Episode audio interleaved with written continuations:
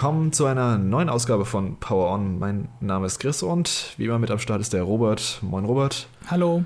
Heute mit dabei ist außerdem mal wieder der gute Dennis. Hi Dennis. Hi, hi. Unser Thema heute ist The Last of Us. Aber nicht das Game oder das Remake vom Game, was jetzt vor ja, knapp einem Jahr rauskam, sondern die HBO-Serie Last of Us, die jetzt gerade vor ein, zwei Wochen zu Ende gegangen ist. Äh, zumindest die erste Staffel mit ihren ja, neun Episoden waren es, glaube ich, die storytechnisch so ziemlich genau, beziehungsweise exakt das erste Game abhandelt. Eine zweite und eine dritte Staffel für die Serie sind schon confirmed worden von den Showrunnern, dass da weitergehen wird. Ähm, bisher aber noch kein Datum, also wahrscheinlich nicht nächstes Jahr, wahrscheinlich ein bisschen später. Ja, das heute wird wieder ein Spoilercast, das heißt, wir sprechen theoretisch über alle Dinge, die in der Serie und dem dazugehörigen Game vorkommen können. Das jetzt nur mal vorab für alle, die ein bisschen spoilerempfindlich sind ja, zur Serie selbst. Die Last of Us HBO-Serie wurde kreiert von Greg Mason und Neil Druckmann. Greg Mason kennt man vor allem von so Sachen wie HBO's Chernobyl, das hat er gemacht. Oder aber auch für so Sachen wie, ähm, ich glaube, Hangover 2 und 3 und die Scary Movie-Filme hat er lustigerweise auch gemacht. Also tonal was komplett anderes. Und Neil Druckmann natürlich der Director von Last of Us bei Naughty Dog, der hier natürlich der perfekte Ansprechpartner für ist, um, ja, um die Grundlage für so eine so gut wie es geht originalgetreue Umsetzung vom Spiel zu haben. Ähm, ja, die beiden haben sich da zusammengetan und dann vor einigen Jahren angefangen, das Skript zu schreiben und ja, die Serie zu entwickeln und die jetzt Anfang des Jahres rauskam. Wöchentlich kam immer eine Folge raus und wie gesagt, neun Folgen gab es. Die Handlung vom ersten Last of Us Game und bevor wir jetzt die Serie selbst besprechen, will ich mal von euch gern wissen, wie ihr zu Last of Us generell steht. Vielleicht Robert, fangen wir mal bei dir an. Wann hast du Last of Us gespielt und wie waren so deine Erfahrungen mit dem Spiel? Wie, wie stehst du zu Last of mhm. Us generell? Also, ich habe tatsächlich beide Titel erst relativ spät gespielt. Ähm, den ersten, ja, das muss so 2016 gewesen sein, würde ich schätzen, ähm, mhm. in der äh, PS4-Fassung, in dieser Remastered-Fassung.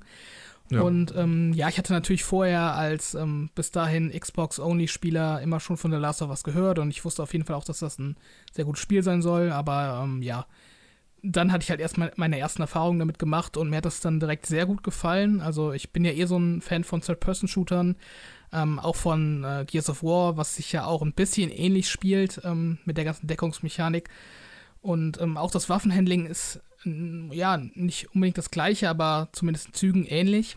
Und äh, dementsprechend hat mir dann auch The Last of Us 1 spielerisch sehr gut gefallen, aber auch die Story fand ich echt klasse. Also da würde ich auch sagen, das ist eins meiner ja, erweiterten Lieblingsgames auf jeden Fall. Mhm. Ich finde das wirklich richtig gut und das ist auch für mich, ähm, ich glaube, kann ich so sagen, ähm, seitdem mein liebstes äh, Sony-Franchise tatsächlich. Und ähm, den zweiten Teil, den habe ich jetzt kürzlich vor ein paar Monaten zum ersten Mal gespielt. Ähm, ich, ich wollte den irgendwie nicht auf der PS4 spielen oder bin halt irgendwie nicht dazu gekommen. Und äh, jetzt, wo ich die PS5 hatte ähm, mhm. und ich auch wusste, dass es da diesen ähm, Patch für gibt, dass es in 60 Frames läuft, ähm, da habe ich das dann tatsächlich mal angefangen und ähm, ja, ich weiß jetzt nicht, ob wir auch für Last of Us 2 spoilen wollen. Wahrscheinlich eher nicht, falls Leute sich auf die zweite Staffel freuen. Deshalb gehe ich da jetzt mal nicht zu sehr im ja. Detail drauf ein. Aber da war, also ich, ich war gespoilt von so diversen Story-Entscheidungen, die, die man mit The Last of Us 2 macht, die mich auf jeden Fall abgeschreckt haben im Vorfeld. Weswegen ich dann auch ein bisschen damit gewartet habe, das zu spielen. Aber ich muss sagen, letztendlich finde ich das vom Gameplay her wirklich fantastisch. Also ich muss sagen, so das ganze Gameplay vom, von The Last of Us 2 ist für mich echt eine 10 von 10. Ich, ich wüsste nicht, was man da groß verbessern könnte. Und die Story ist trotz der ja, kontroversen Entscheidung immer noch sehr gut für das, was es erzählen will. Also ich bin auf jeden Fall ein Last of Us Fan und habe mich dementsprechend auch total auf die mhm. Serie gefreut. Mhm. Dennis, wie geht's da dir? Ja, ich habe beide Spiele gespielt. Ich habe den ersten Teil damals für Release gespielt, fand es auch sehr gut, also war direkt beeindruckt. Mhm. Habe die Serie aber dann auch ein bisschen so aus den Augen verloren, so bis äh, Teil 2 äh, in der Nähe des Releases kam. Dann habe ich mir den Remaster-Teil nochmal gespielt und ich ich glaube, ich fand es dann tatsächlich nochmal besser, als ich es damals fand.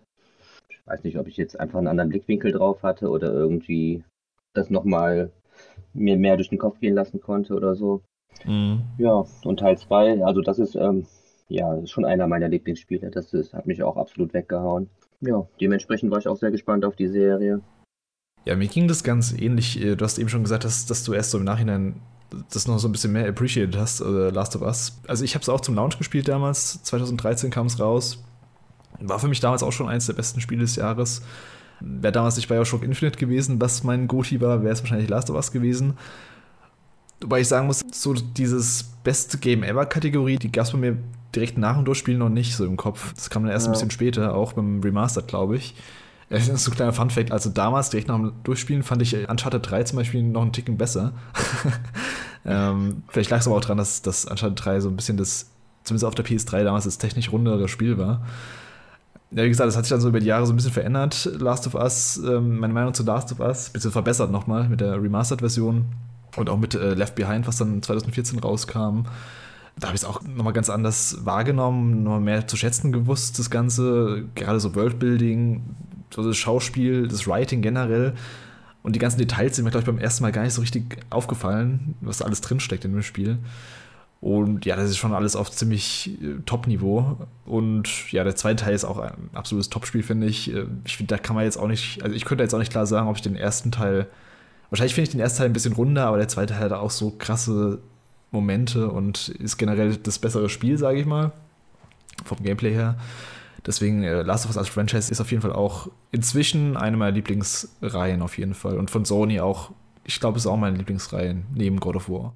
Aber jetzt kommen wir zur Serie selbst. Also wir alle waren schon im Vorfeld Fans von der Serie, wir kannten die Vorlage. Wie war denn dann so euer Ersteindruck von der Serie generell? Der Robert, kannst du vielleicht nochmal anfangen? Was wäre denn so dein Kurzfazit von der HBO-Serie? Mhm. Also mein Kurzfazit wäre, dass ich die Serie gut fand, aber ich das Spiel auf jeden Fall deutlich besser finde. Ähm, warum im Detail, das werden wir ja gleich noch besprechen. Ich glaube, ich kann es darauf hinunterbrechen, dass ich einfach bei der bei dem Spiel viel mehr gefühlt habe, dass ich äh, zu, den, zu den Seriencharakteren und der Handlung aus der Serie nicht so den Zugang gefunden habe wie beim Spiel. Und ich natürlich auch dadurch, dass sich das so ähnelt, immer wieder den Vergleich gezogen habe. Und ähm, da gab es eigentlich ja kaum eine Szene oder kaum einen Charakter, wo ich sagen würde, der ist in der Serie genauso gut dargestellt oder vielleicht sogar besser. Ähm, vielleicht mit Ausnahme von Folge 1, finde ich, da gab es ein paar Momente, die waren stark und da wurde das Ganze sinnvoll erweitert, aber darüber hinaus, ja, fand ich es fand ich's gut, aber eben, eben nicht auf dem einem Level ähm, wie das Spiel, genau. Hm. Dennis? Ja, also ich würde auch, wenn jemand die Story erleben will und beide Möglichkeiten zur Verfügung hat und auch gerne spielt, dann würde ich sagen, spiele erstmal das Spiel lieber. Aber es ist eine richtig gute Serie geworden und mhm. wahrscheinlich auch die beste Serie, die eine Videospiellizenz äh, oder ein, ein Videospiel als Vorlage genommen hat. Da kenne ich, also ich glaube, das hat sonst noch keine andere Serie oder anderer Film so gut gemacht, mhm. ein Videospiel zu adaptieren. Ja, da kann ich eigentlich ziemlich mit einstimmen. Also ich glaube, es gibt auch, es gibt keine Live-Action-Videospielverfilmung, die da irgendwo ranreicht. Also das ist auf jeden Fall die beste. Muss man natürlich anmerken, dass die Latte da bisher nicht so super hoch hing. Also da gibt es nicht so viel Konkurrenz in der Hinsicht. Nee, aber auch ja. so, so generell als Serie an sich, jetzt ab, abseits der Umsetzung, Adaption als Videospiel, ist es eine sehr gute Serie geworden. Vor allem, was mich am meisten beeindruckt hat, waren vielleicht sogar die ganzen Sets und die Production Values. Das war schon auf HBO, also typisch HBO Top-Niveau. Das war alles sehr wertig. Im direkten Vergleich zum Game gibt es sogar so ein paar Dinge, die ich besser fand. Ähm, es gab aber trotzdem natürlich mehr Dinge, die ich ähm, im Game selbst besser fand dann wieder. Auch weil so einiges gekürzt wurde oder zu schnell abgehandelt wurde und während zum Beispiel in der Serie erst super spät so die Dynamik zwischen Joel und Ellie so richtig anfängt zu, zu scheinen quasi, finde ich das im Game schon deutlich früher in der Story stattfindet, dass man einen richtigen Draht zu den Charakteren hat und sowas. Da kommen wir im Detail dann später nochmal zu. Ähm, auch im Casting war ich nicht so komplett zufrieden, auch wenn ich mich am Ende dran gewöhnt habe. Aber insgesamt ist eine tolle Serie geworden, die teilweise ein bisschen andere Vibes hat als das Spiel, auch was die Charaktere angeht, aber trotzdem auf jeden Fall sehenswert ist, wer da die Chance zu hat. Ich würde aber auch Dennis zustimmen, wenn man die Möglichkeit hat, dann auf jeden Fall zuerst das Spiel spielen und äh, danach die Serie. Da ist einfach noch, noch deutlich mehr drin an Spielen als in der Serie.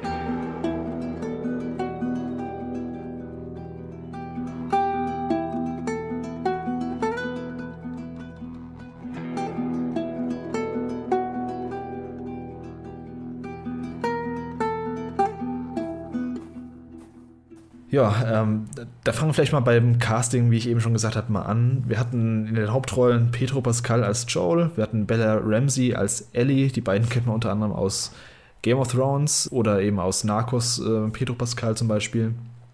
Wie haben euch die Schauspieler gefallen? Vor allem jetzt auch im direkten Vergleich zu den Ingame-Charakteren, wo wir eben zum Beispiel einen Troy Baker als äh, Joel haben oder eine Ashley Johnson als eine Ellie, habt ihr euch da schnell reinfinden können oder gab es da erstmal so einen Kontrast, äh, so einen kleinen Clash mit den, mit den Schauspielern? Ja, Pedro Pascal war super. Ähm, ich habe den, seit ich, seitdem ich das erste Mal in Narcos gesehen habe, war ich direkt von dem beeindruckt. Also ich habe seine Rolle da geliebt in der Serie. Und in Game of Thrones habe ich ihn dann ja auch wieder erkannt und da war er genauso fantastisch. Und ähm, als auch angekündigt wurde als äh, Joel, da war ich super happy. Da habe ich direkt gedacht, ja, das ist eine gute Wahl. Und ich finde, der hat das auch echt gut abgeliefert. Also ich würde schon sagen, das ist Joel aus dem Spiel. Man hat ihn vielleicht ein bisschen mehr, naja, ein bisschen ruppiger gezeichnet an manchen Situationen, wobei vielleicht bilde ich mir das auch nur ein, weil man ja selber der Spieler ist und man hält sich gar nicht so für so rabiat, wie er manchmal in der Serie jetzt war. Ja. Da würde ich direkt widersprechen. Also da kommen wir schon zur ja. ersten Kontroverse, so gesehen. Ähm, also ich fand Pedro Pascal auf jeden Fall optisch passend und ich mag Pedro Pascal auch gerne. Und ich finde, sie haben, oder er hat Joel auch gut adaptiert für sich, aber ich würde nicht sagen, dass der Joel gespielt hat, wie Joel auch im Spiel ist. Also ich habe Joel als deutlich aggressiver im Spiel in Erinnerung, als er jetzt in der Serie war. Ähm, und auch, Ernsthaft? ja, und, und deutlich. das habe ich jetzt genau, das habe ich jetzt genau umgedreht. Genau. Ich hatte das Gefühl, dass, dass er in der Serie aggressiver war als im Spiel selber. Nee, also, ich mich, also ich kann dir zum Beispiel eine Szene, ein konkretes Beispiel nennen. Das ist relativ zum Ende, wo sie zum ersten Mal in Jackson sind, in der Stadt. Und ähm, Ellie ihn konfrontiert damit, dass Joel sie alleine lassen will. Da ist es.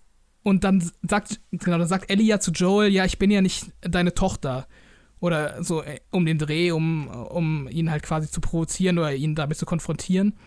Und wenn du die beiden Szenen vergleichst vom, vom Spiel und von der Serie, dann siehst du, dass er im Spiel richtig aggro wird zu Ellie und so sagst, du, du wächst hier, hier gerade auf ganz dünnem Eis mit mir und sofort auf 180 ist und in der Serie ist er halt eher traurig und geht weg und enttäuscht von sich selber. Oder du hast ja auch zum Beispiel diese Szene auch in Jackson, wo er dann mit Tommy ähm, über Ellie spricht und dann auch so diesen wie soll man sagen, diesen, äh, von, von seinem PTSD äh, quasi erzählt, dass er eigentlich so total down ist und überhaupt nicht mehr klarkommt im Leben. Und mir hat gerade im Vergleich zum Spiel tatsächlich auch so ein bisschen dieses physische von Joel gefehlt. Also es gab dann zum Beispiel ganz am Anfang, ich glaube, das war Ende der ersten Folge, wo er diesen, ähm, diesen äh, Soldaten in, in Boston noch so zusammenschlägt am Ende. Ja. Das war aber irgendwie so die einzige Szene, wo ich das Gefühl hatte, okay, damit wollen sie mir jetzt irgendwie so zeigen, dass Joel halt irgendwie so ein krasser Typ ist, der irgendwie, ähm, ja, wie soll ich sagen, der, der, der sich nicht zurückhält oder äh, auch so einen Ruf hat, dass er halt irgendwie oberbrutal ist und alle haben irgendwie Respekt vor ihm. Aber den ganzen Rest der Serie ist Joel halt eigentlich relativ schwächlich. Also, ähm, wo, wo, sind sie da? Sind dann auch in irgendeiner Stadt und da werden sie ja überfallen von diesen, äh, von dieser Gang, sag ich mal. Und da gibt es auch so diese eine Szene, wo so ein Typ Joel auf den Boden drückt mit einem Gewehr und der Typ sieht einfach aus, als würde er 40 Kilo wiegen. Und der drückt dann Joel so runter und er erzählt dann auch nachher so, ja, vor fünf Jahren hätte ich den Typ fertig gemacht. Aber im Spiel hätte Joel den fertig gemacht. Also ich finde, es gab immer wieder so Szenen, wo ich dachte, okay, sie wollen Joel halt irgendwie als empfindlicher oder, oder schwächer ähm, darstellen, ja. als er noch im Spiel war. Ja gut, das stimmt schon. Der hat, ich glaube, der, der hatte auch eine Hörstörung. Ich weiß nicht, mhm. ob die jemals im Spiel erwähnt wird, aber. Das wird auch dann am Ende kontextualisiert. Er sagt ja dann am Ende, ich glaube, das war so in der letzten Folge sogar, als er mit Ellie drüber redet, dass er sich beinahe umbringen wollte mal ähm, und dann halt eben verfehlt hat quasi. Ja, ja. Und deswegen ist er ja top geworden, weil er sich selbst die Kugel so nah ans Ohr gehalten hat, dass er eben dann ja, jetzt so einen halben. Ja, ich dachte, das wäre einfach so über die Zeit, weil er so viele andere Leute abgeschossen oder ausgeraubt hat, dass er dadurch halt taub geworden ist. Aber äh, jedenfalls ist es ja im Spiel auch äh, Kontext, dass er ein alter Mann ist. Also, mhm. dass er jetzt so übertrieben stark ist, ist natürlich der Tatsache, dass es ein Videospiel ist, geschuldet. Ja, ja. Ich muss aber ein bisschen widersprechen, Robert. Also, Ja, im Spiel ist er schon nochmal deutlich äh, aktiver, so was, was so Konfrontation angeht. Aber ich finde gerade auch die Winterszene, da hat er schon ordentlich reingehauen, wo, wo diese zwei Typen da oder die drei Typen da auseinander. Ja, genau. Und auch gerade ja in Pittsburgh die Szene da, wo der dann ja den anderen noch, äh, der dann noch um sein Leben bettelt, den hat er dann auch noch mm. äh, nicht verschont. Also ich, ich finde, es, es gibt da so zwei Ebenen. Einmal so die Charakterebene, da finde ich, äh, Robert, hast du recht, also da ist er schon nicht so, nicht so ruppig und nicht so hart wie, in der, wie im Spiel. Merkt, dass er deutlich emotionaler ist und auch ein bisschen vielleicht sentimentaler ähm, als im Spiel. Dass er auf Dinge reagiert und auch ein bisschen ja, also ich finde im Spiel hat er eine größere, wie nennt man das? Er hat eine größere Fassade, die er noch aufrechterhält, finde ich, eine Zeit lang. Und in der Serie ist er halt deutlich gefühlvoller Ellie gegenüber, auch relativ schnell schon. Auf der anderen Seite gibt es eben die, ja, wie gesagt, diese physische Ebene. Da hast du schon in gewisser Hinsicht recht. Also er ist nicht so super aktiv wie im Spiel. Ja, generell gab es aber nicht viel zu tun da für die, ja. muss man auch sagen. Muss man, muss man eben auch sagen, dass das auch ein Punkt noch, auf den wir vielleicht später noch zu sprechen kommen, dass generell die Actionsequenzen einen relativ kleinen Raum einnehmen in der Serie, im Gegensatz zum Spiel. Ja. Aber generell, als, ich finde Pedro Pascal hat das ziemlich gut gemacht. Optisch passt er ganz gut dazu äh, als Joel. Ich finde, er hat dem Charakter so ein bisschen anderen Einschlag gegeben, eben dadurch, dass er so ein bisschen emotionaler ist. Hm. Ist nicht schlimm, weil Ellie auch ein bisschen anderer Charakter ist. Dazu kommen wir ja gleich vielleicht. Aber an sich war das Casting schon gut von, von Pedro Pascal. Ja, also ich, ich fand es ja. ja. auch nicht schlecht in dem Sinne, aber mir ist halt nur aufgefallen, dass sie es anders machen. Aber ja. ich finde es auch legitim zu sagen, ähm, eine Adaption kann da auch einen eigenen Spin reinbringen. Also da bin ich dann jetzt nicht so kleinkariert, dass ich sage, okay, das war jetzt äh, anders und deshalb ist es automatisch schlecht. So habe ich das nicht gemeint. Mhm. Ich finde, halt, man hat noch so ein bisschen größeren Wert darauf gelegt, dass er so ein bisschen böser rüberkommt. Also man hat oft genug erwähnt, dass er Mörder ist oder Mörder war. Und ähm, ja, auch gerne mal egoistisch handelt. Also das ähm, ich meine, das wird im Spiel auch erwähnt, aber wenn du ihn selber spielst, dann fühlst du das irgendwie nicht so. Du fühlst dich immer im Recht. Gerade weil die Gegner auf dich schießen, wenn du das spielst. Und in der Serie wird einem das immer wieder so ein bisschen vor Augen geführt. Er hat Böses getan. Äh, es kann jederzeit wieder passieren, dass er was Böses tut. Und auf, auf den Hinblick des, der, ähm, zum Ende hin, ja, ich glaube, das sollte man einfach vorankündigen, dass man nicht so ganz überrascht ist. Ich finde, er hat, ging das zum Spiel aus, er ist so ein bisschen apathischer als im Spiel selbst. Das merkt man vor allem in der letzten Folge, finde ich, als er dann dauernd anfängt, Ellie mit seiner Tochter zu vergleichen. Also es wird so ein bisschen offensichtlicher skizziert, seine, seine Wandlung, finde ich, dass er dann komplett rogue geht und die ganzen, das ganze Krankenhaus quasi umnietet, äh, nur für Ellie ja, also mir kam ja so ein bisschen, ich will nicht psychopathischer sagen, aber so ein bisschen apathischer vielleicht vor. aber wir können mal zu Ellie rüberspringen, von Bella Ramsey gespielt. Und mit der hatte ich deutlich mehr Probleme am Anfang. Ähm, das liegt erstmal natürlich an der, an der, ja, am optischen. Also es sieht nicht sonderlich ähnlich wie Ellie im Spiel aus. Ich habe es auch noch auf Deutsch geschaut. Ich weiß nicht, ich glaube, Robert, du hast auf Englisch geschaut. Jo, genau, auf Englisch. Und Dennis. Ich habe auf Deutsch geschaut. Du hast Deutsch. auf Deutsch geschaut? Okay. Ich habe es extra auf Deutsch geschaut, damit ich diesen direkten Vergleich zum Spiel nicht mehr habe. Also damit ich so ein bisschen die Ebene rausnehmen kann, dass, dass die Performance ein bisschen was anderes ist, wenn ich die Deutschsprache habe, weil das Spiel habe ich komplett auf Englisch gespielt. Und sie haben, sie haben ja teilweise in der Serie auch ähm, Lines einfach eins zu eins übernommen das wollte ich damit so ein bisschen vermeiden, indem ich es auf Deutsch schaue, dass ich da nicht den, nicht immer direkt den Vergleich ziehe, was dann natürlich trotzdem automatisch kommt, wenn man es sich anguckt und die Szenen sieht. Aber ich finde, die Ellie, die äh, Bella Ramsey spielt, ist viel motziger, viel frecher und ein bisschen unsympathischer als die Ellie, die, die wir im Spiel haben. Hat für mich vor allem am Anfang nicht so gut funktioniert, weil Ellie im Spiel sentimentaler ist, deutlich ähm, ja, nahbarer, finde ich und auch sympathischer wirkt. Also in den letzten Folgen habe ich mich dann dran gewöhnt an die neue Ellie, beziehungsweise an die Ellie von Bella Ramsey, aber das war schon ein Unterschied zu, zu der Ashley Johnson Ellie, finde ich. Ja, ging mir auf jeden Fall genauso. Man hat auch im äh, Spiel viel früher schon so durch das Gameplay Situationen, wo Ellie und Joel miteinander kooperieren müssen. Also es mhm. gibt ja ganz früh diese Szenen, wo du, ich glaube, das ist so ein, so ein Abwasserkanal oder so, oder auf jeden Fall so, so ein Wasser, wo man gemeinsam durchschwimmen muss. Und Ellie kann ja nicht schwimmen und dann musst, musst du als Joel sie immer wieder irgendwie tragen oder auf so einem Floß quasi vor dir hin äh, treiben. Und ich finde so dieses, diese Segmente, wo man quasi so gezwungen ist, mit Ellie zu bonden und so eine Beziehung einzugehen, die fehlen in der Serie so ein bisschen. Also, wie du schon Ja. sagtest, die kommt halt einfach frech rüber und irgendwie so neunmal klug.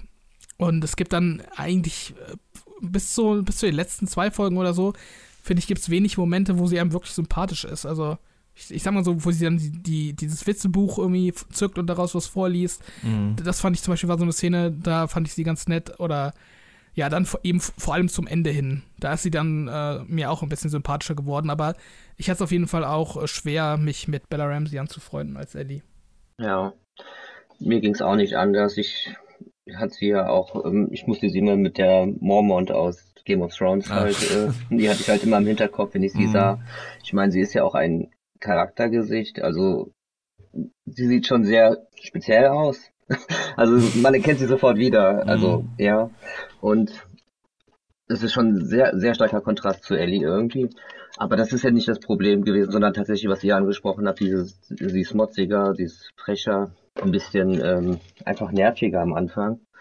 Das hat sich für mich aber so ab, ab der Left Behind Folge dann ein bisschen gewandelt. Da war sie dann typisch Teenager natürlich und Teenager sind eigentlich immer nervig. Aber ähm, ja, das hat sie gut gespielt und gut gemacht. Ich fand, das war dann doch einfach eine 14-jährige Ellie, wie sie dann halt in einer Postapokalypse aufwachsen muss. Da, da wird man dann halt eben ein bisschen motzig. ja, Ich finde, sie wirkt auch stellenweise ziemlich arrogant wie so ein Teenager-Girl. Ich meine, klar, das ist so ein bisschen die Fassade von ihr, dass sie so ein bisschen das alles überspielt, dass sie eigentlich ein super unsicherer ähm, Teenager ist, die nicht genau weiß, wo sie hingehört und die ganze Zeit eine Bezugsperson sucht, mit, ähm, die sie dann hofft, in Joel gefunden zu haben. hm? Aber ich finde, sie hat trotzdem vor allem in den letzten paar Folgen ein paar ziemlich starke Szenen noch gehabt. Also gerade die Winterszene, wo sie gegen David kämpft am Ende, das war, das fand ich richtig, richtig gut gemacht, äh, richtig Ja. gut geschauspielt. Und auch die Szene mit Henry heißt er, glaube ich, der kleine Junge, oder? ja, Ähm, Oder genau, die, die Szene fand ich auch ziemlich gut, ähm, ziemlich emotional auch. Auch ein Stück weit sogar besser als im Spiel, dadurch, dass eben noch die, diese Ebene mit, den, äh, mit der Taubstummheit äh, dazugekommen ist, äh, fand ich ziemlich gut gelöst, das Ganze. Ähm, hat mich auch abgeholt von ihr, die Leistung da. Man muss halt dran gewöhnen, das ist eine andere Ellie. Und ich habe halt Last of Us so krass noch im Gedächtnis und es ist halt so ein einprägsames Spiel gewesen, dass ich die ganze Zeit die Ashley Johnsons äh, Stimme, Ashley Johnsons ähm, ja, Charakter quasi mit ihr Vergleich mit Bella Ramsey ist auf der einen Seite ein bisschen unfair, auf der anderen Seite ist halt die Vorlage. Kann man halt nichts machen, aber ähm, im Endeffekt habe ich mich an sie gewöhnt. Aber ich finde halt trotzdem die Ellie, die im Spiel gezeichnet wird, ein Stück weit interessanter und auch ähm, ja, sympathischer. Du hast jetzt ein paar Mal auch die, die, die Stimmen angesprochen. Ich habe sie Mhm. auf Englisch geguckt und ich habe mehrmals gelesen, dass die Schauspieler angeblich nicht äh, das Spiel sich als Vorlage genommen haben oder ja quasi das auch bewusst nicht anschauen sollten, um halt irgendwie eine eigene, eigene Interpretation für die Charaktere zu finden. Aber ähm, Bella Ramsey klingt teilweise wirklich eins zu eins wie Ashley Johnson. Also das ist sowas von gelogen, dass sie nicht diese Rolle sich angeguckt hat. Also ich weiß nicht, ob es auf YouTube schon so Vergleichszusammenschnitte gibt. Also du merkst einfach krass, dass sie ähm, versucht okay. und, und es auch ziemlich gut hinbekommt, so zu klingen wie Ellie. Also ich muss sagen, so von der Stimmperformance oder wie man es auch mal nennen will, ähm, da hat sie mich noch am meisten überzeugt. Also das war eigentlich ganz gut. Hm. Wie fanden ihr so die anderen Charaktere? Wir hatten ja noch ähm, Tess, gespielt von Anna Torf, ähm, Tommy von Gabriel Luna und Joels Tochter zum Beispiel Sarah. Die fand ich äh, ziemlich gut, was auch ein bisschen daran lag, dass, ja, dass sie mehr Raum bekommen hat als Sarah zu, zu scheinen quasi. Wie fanden ihr den restlichen Cast? Hat euch da irgendjemand richtig gut gefallen noch oder fanden die irgendeinen besonders schlecht? Also ich, ich muss sagen, dass mir die Sarah von Nico Parker ist mir auf jeden Fall mehr ans Herz gewachsen über ja, 30 Minuten als eigentlich Bella Ramsey als Ellie über Ja. neun Folgen. ähm, was jetzt äh, nicht gerade für Bella Ramsey spricht tatsächlich. Oder vielleicht liegt sie auch Mm. daran, wie sie geschrieben ist. Also vielleicht kann sie da ja auch nichts für. Also weiß man Oder es so spricht genau. für Nico Parker, dass sie Oder halt so gut ist. Genau, also ich fand sie wirklich richtig gut als Sarah, mir wirklich sehr gut Ja. gefallen. Ähm, ist ja auch von einer äh, guten Schauspielerin die Tochter. Ich, ich habe jetzt den Namen vergessen, aber wenn man das googelt, äh, die kennt man auf jeden Fall, die Mutter. Ähm, und ansonsten Gabriel Luna, den mag ich auch tatsächlich ziemlich gerne. Ich kenne den von Agents of Shield. Das ist so eine Marvel ABC-Serie gewesen. Ähm, da hat er den Ghost Rider gespielt. Da war er schon ziemlich cool. Ähm, den fand ich auch als Tommy sehr gut. Also hat mir sehr gut gefallen muss ich sagen, hatte relativ wenig äh, Screentime leider, aber hat mir auf jeden Fall gut gefallen. Und ja, Anna Torf als Tess, ich meine, Tess ist halt schon im Spiel irgendwie ziemlich unsympathisch und das hat Anna Torf auf jeden Fall gut für sich umgesetzt. Ähm, kann ich eigentlich nichts Negatives oder besonders Positives zu sagen. Ähm, war halt auf jeden Fall okay. Ich muss sagen, dass Tess in, in, der Serie mehr Charakter hat als im Spiel. Also im Spiel mhm. erinnere ich mich so gut wie gar nicht an sie. Sie ist ja schon recht früh raus dort. Und ähm, naja, irgendwie war sie mir da schon relativ egal. Aber in der Serie, so unsympathisch sie dann auch ab und zu mal ist, sie war dann halt doch charakterstark und ähm, schon überzeugend. Also ich, wenn ich jetzt irgendwie Tess lese hier, oder mhm. denke, dann denke ich schon eher an die Schauspielerin, also an die Serie als an die Original-Tess. Also das, das hat äh, die richtig gut gemacht. Und die, äh, die Nico Parker als Sarah, die war auch richtig gut, ja. Gut, sie hat natürlich äh, fast eine ganze Stunde bekommen im Vergleich zu den zehn Minuten, die es im Spiel sind.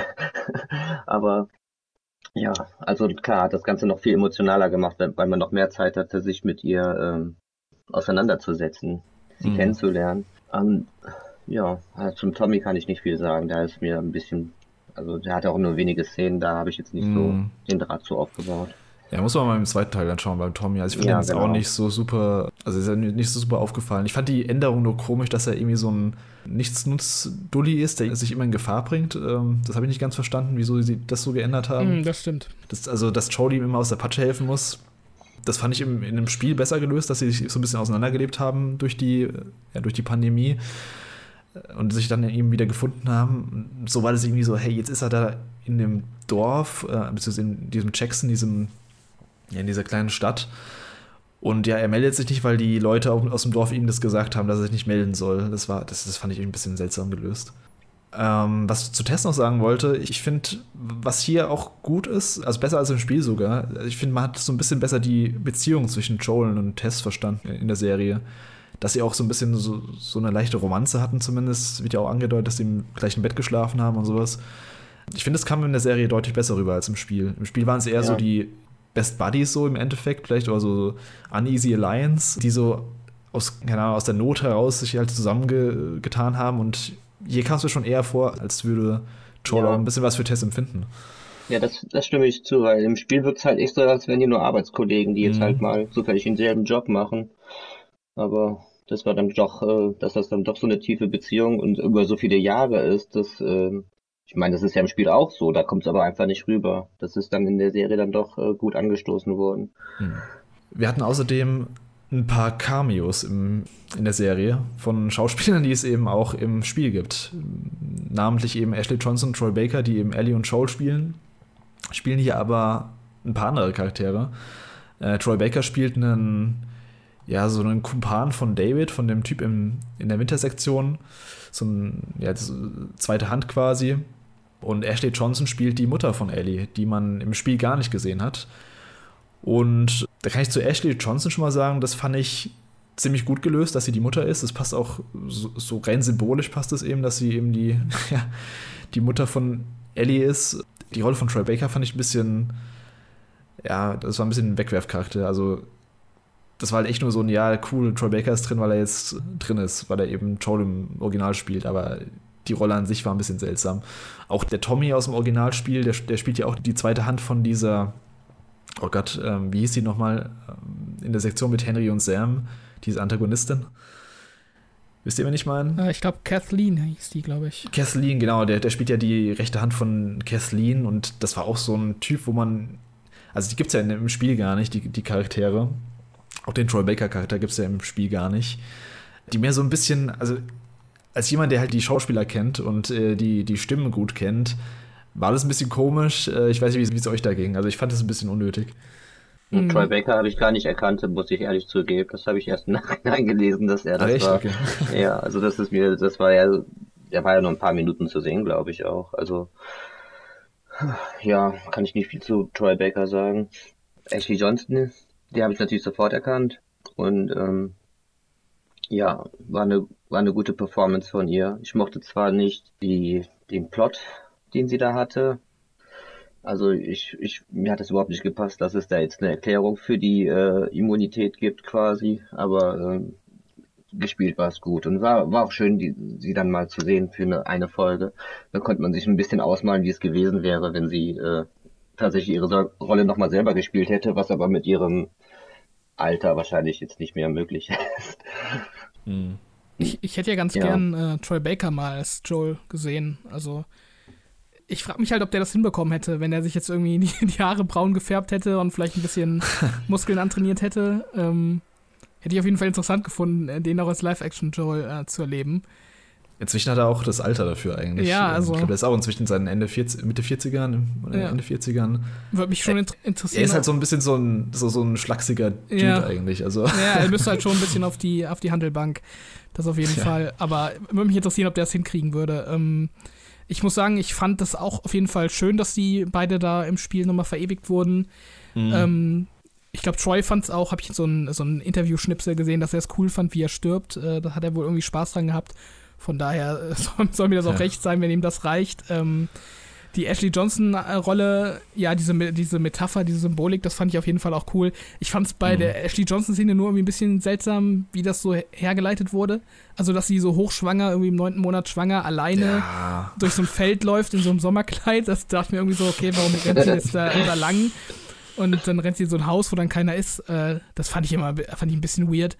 Aber ähm, ja, war schon okay äh, mit dieser Herleitung, warum Ellie dann immun ist.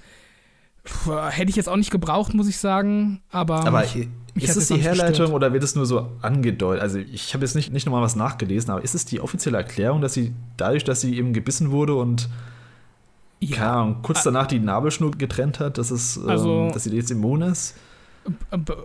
Sicher weiß ich jetzt auch nicht, aber ich finde, das wäre schon sehr stark impliziert, dass das der Grund ist. Ja, welchen Sinn hätte die Szene denn sonst, wenn das nicht angedeutet werden sollte? Und ähm, das ist auch das, was mich jetzt stört daran, weil die, wie heißt die andere nochmal, die äh, dann dahin kam? Marlene? Die von den Feuer. Ja, genau. Sie hat das ja mitbekommen, an sich.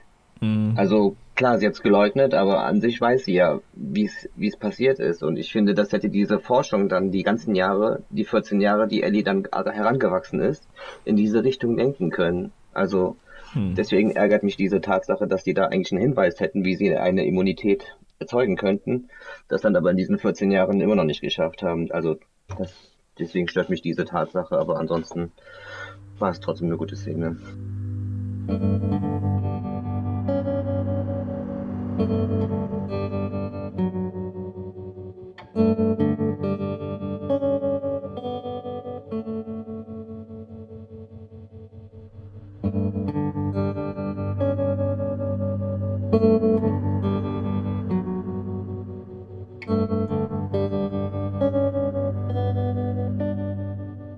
Jetzt gibt es ja neun Folgen über die die ganze Handlung erzählt wird. Habt ihr da eine Lieblingsfolge, die ihr festmachen könnt? Oder auch eine, nicht Hassfolge, aber vielleicht eine, die ihr am schlechtesten fandet? Fangen wir vielleicht mal bei der Lieblingsfolge an. Dennis, hast du da eine, die du rauspicken könntest? Ja, tatsächlich, trotz der Tatsache, dass ich das Intro von der neunten Folge blöd fand, fand ich das Ende doch ziemlich gut gemacht. Also, hm. ja, auch wenn wir das jetzt einfach mal ignorieren, dass die jetzt äh, quasi einen Hinweis auf die Immunität haben, der Rest der Folge war super gelöst. Das war tatsächlich fast ähm, sehr nah am Spiel dran. Und ähm, ja, ich fand auch die Szene sehr, sehr schön gemacht, wie dann Joel dann ähm, seinen Weg geht, um Ellie zu retten. Und auch ähm, die Szene vorher mit dem, mit dem, mit der Giraffe, die dann genauso, genauso gut eingefangen mhm. wurde beinahe. Ja, das war echt gut. Ja, ja. Also das war, es war tatsächlich meiner Meinung nach die Folge, die am nächsten am Spiel dran war, mhm. würde ich so sagen. Ich weiß nicht, ob es mich deswegen so am meisten abgeholt hat, aber ich fand, das war auch wirklich bis zur, bis zur letzten Minute hin mit dem, mit dem Gespräch am Ende, das war ja tatsächlich ziemlich eins zu eins übernommen und ähm, das war wirklich gut gemacht. Also das war meine Lieblingsfolge, würde ich sagen, ja. Ich fand die Folge war auch ziemlich nah am Spiel. Was ich eine coole Erinnerung fand, war zum Beispiel, als äh, Joel seinen, seinen, ja, seinen Amoklauf quasi startet, dass dass so der ganze Sound rausgenommen wurde. Es wurde eher so in so einem, so als wäre er gerade in so einem kompletten Tunnel, in so einem kompletten Blackout und äh, hat man auch gesehen, dass alles so ein bisschen Zeitlupe teilweise läuft, dann einfach die Musik drüber gelegt wurde. dass er eben in so, so einem Wahn ist, quasi, dass er nur das eine Ziel hat, er will jetzt Ellie retten und alles andere ist ihm scheißegal gerade.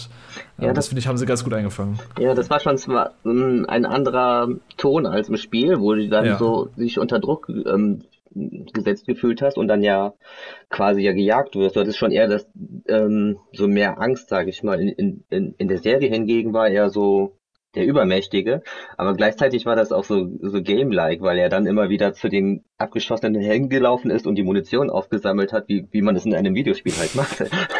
Deswegen fand ich die Szene auch irgendwie noch so teilweise ein bisschen amüsant dadurch, weil das ja irgendwie so, für mich war das direkt so ein Easter Egg ans Spiel selber. Gegner abknallen, Waffen aufsammeln, mhm. weiter abschießen. Ich kann mich noch ziemlich gut an die ähm, Szene im Spiel erinnern. Das fand ich damals echt super anstrengend. Ähm, ich glaube, ja. ich habe es normal gespielt. Ich fand es trotzdem super schwer irgendwie. Ja, das war die schwerste Stelle im Spiel tatsächlich. Mm. Fand ich auch. Hat super lange gedauert, sich da durchzuballern. Und ich fand es jetzt im, in der Serie einfach so durch die Musik, die da drunter gelegt wurde, durch dieses. Ja, es war halt super dramatisch und so trostlos fast schon. Ähm, es hat ein bisschen mehr Gewicht gehabt, dass, man, dass, dass er die Leute gerade killt, finde ich, als, in, als im Spiel. Da war es eher so ja, Kanonenfutter halt. ja. Ähm, Robert, hattest du eine Lieblingsfolge? Mhm. Ja, ich kann mich da auf jeden Fall auch anschließen, was ihr jetzt zur Folge 9 gesagt habt. Die fand ich auf jeden Fall richtig stark. Und mhm. die hat dann auch so ein bisschen mir das gegeben, was ich eigentlich fast die ganze Serie über vermisst habe. Also diese, die, ich sag mal, äh, platt ausgedrückt, diesen Badass Joel, der halt auch, äh, ähm, mhm. ja, so auch mal zeigt, was er so drauf hat und halt auch äh, keine halben Sachen macht. So, das, das, ich meine, das ist einfach so ein Kernelement vom Spiel eben. Ich meine, klar, das, das hängt halt auch damit zusammen, dass es ein Videospiel ist, aber den Joel, den man halt im Spiel spielt, der ist halt ein Macher, so. Der, der haut halt drauf, wenn es sein muss. Und der, der kümmert sich halt um, um die Gegner, so, so gesehen. Und das hast du halt in der Serie mhm. bis dahin nicht gehabt. Deswegen fand ich die neunte Folge auch sehr gut, aber ich muss sagen, ich glaube, die beste Folge war für mich tatsächlich die allererste. Also, okay. ich, ich fand diese Herleitung ähm, am Anfang super gut, wo man eigentlich die ganze Zeit nur Sarah begleitet. Das fand ich super spannend. Also auch obwohl ich wusste, worauf es hinausläuft, fand ich, das war richtig äh, gruselig in Szene gesetzt oder halt wie so ein guter Horror Horrorfilm, dass du, mm. wo du halt merkst, okay, jetzt langsam wird halt dieser Virus bekannt und wahrscheinlich sind im Fernsehen sind dann irgendwelche Meldungen und die ersten Leute äh, drehen halt irgendwie durch und äh, wie das halt so ja, gefilmt wurde oder inszeniert wurde, das fand ich richtig äh, spannend. Die und Szene mit der Oma war auch äh, mit, der mit der Oma, genau. und dann die Umsetzung, quasi eins zu eins Umsetzung von dieser Autofahrt, die war richtig cool gemacht. Ja, ja. Aber dann auch, finde ich, dieser Kontrast mit dem, mit dem Zeitsprung und wie dann auch Joel wieder gezeigt wird, dass er dann, ja, da quasi die Leichen verbrennt auf dem Scheiterhaufen und äh, diesen Kontrast zu haben vom, vom Joel vorher zum Joel jetzt. Ich finde, das haben sie sehr gut gemacht und das war auf jeden Fall ein guter Hook dann auch für die restliche Serie. Ja, also Folge 1 war auf jeden Fall auch, also eure beiden Folgen waren in meinen Top 3 auf jeden Fall drin. Die neunte Folge wäre meine Drittlieblings gewesen, die erste war meine Zweitlieblings, also Lieblings, da äh, diskutiere ich noch mit mir so ein bisschen. ähm, ah, das fand ich auch einen richtig starken Einstieg in die Serie. Vor allem eben, dass man mehr Zeit mit Sarah verbracht hat, hat finde find ich auch nochmal ziemlich viel gebracht für den, für den Climax dann quasi, wenn sie stirbt. Ich, das hat mich sogar emotionaler mitgenommen als in, ähm, im Spiel damals. Obwohl ich schon wusste, was passiert, was halt schon krass ist. Ähm, war auch richtig gut geschauspielert, wie der Tod von ihr, wenn man so sagen kann. Dieses ähm, Schreiende und äh, Wehklagende. Mhm. Meine Lieblingsfolge wäre, beziehungsweise wie gesagt, Folge 1 oder Folge 5. Das war nämlich Endure und Survive. Das war die Folge mit Henry und Sam. Ähm, ich finde, da ist die beste Action-Szene in der ganzen Serie drin, mit dem, quasi mit dem infizierten Chaos, was ausbricht in ja in dieser Gegend, wo eigentlich im Spiel das mit dem Scharfschützen ist, beziehungsweise ist ja in dem, in der Serie ist auch der Scharfschütze da, den Joel dann ausschaltet. Äh, auch eine ziemlich coole Szene übrigens. Da fand ich vor allem das Ende auch nochmal ziemlich krass. Mit Henry, der dann mit ähm, Ellie zusammen, ja quasi der ihm gesteht, dass er, dass er gebissen wurde, ist ja auch ein Unterschied zum Spiel. Was hier krass ist, habe ich auch in einem HBO-Podcast dazu mitbekommen. Ist mir in der Serie gar nicht so aufgefallen, dass, also er fragt Elias, kannst du aufbleiben, damit du mich überwachen kannst, damit ich nicht zum Monster werde. Und sie sagt ja nur, ja, mache ich, aber das kann er ja gar nicht verstehen, weil er die ganze Zeit taub ist. Das heißt, dieses Versprechen wird dann auch nicht eingelöst, sie äh, schläft ein und er stirbt und äh, ja, das Dramatische, also eine der dramatischen Szenen im ganzen, in der ganzen Serie passieren, dass eben äh, Sam seinen kleinen Bruder erschießen muss und ja, dann eben er sich selbst auch das Leben nimmt. Also das fand ich schon ziemlich krass, die Folge, die hat mich auch mitgenommen.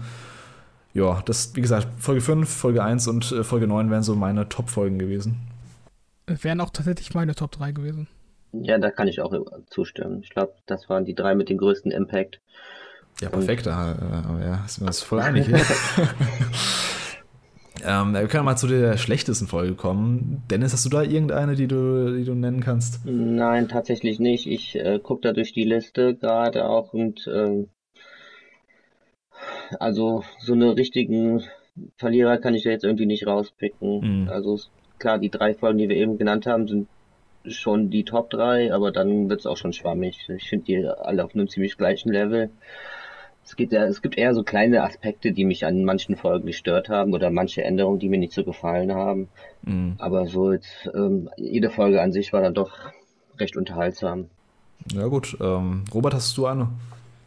Ja, also vielleicht mache ich mich damit jetzt unbeliebt, aber ich muss sagen, gerade rückblickend fand ich die dritte Folge mit Abstand am schlechtesten.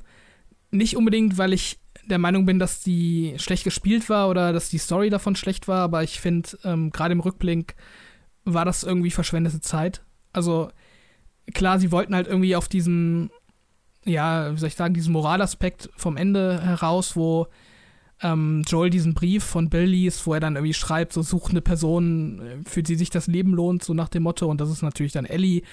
Und dass mhm. das halt irgendwie für Joel dann ein neuer Antrieb ist, äh, vielleicht sein Leben doch nochmal irgendwie neu anzufangen. Aber ich finde, dafür hättest du keine 90 Minuten Sideplot gebraucht, der eigentlich für die restliche Story keine Relevanz hat. Also, gerade weil die Serie insgesamt nicht so, oder die Staffel nicht insgesamt nicht so super lang ist und eigentlich ziemlich viel Story und Locations und einen relativ langen Zeitraum abdecken will.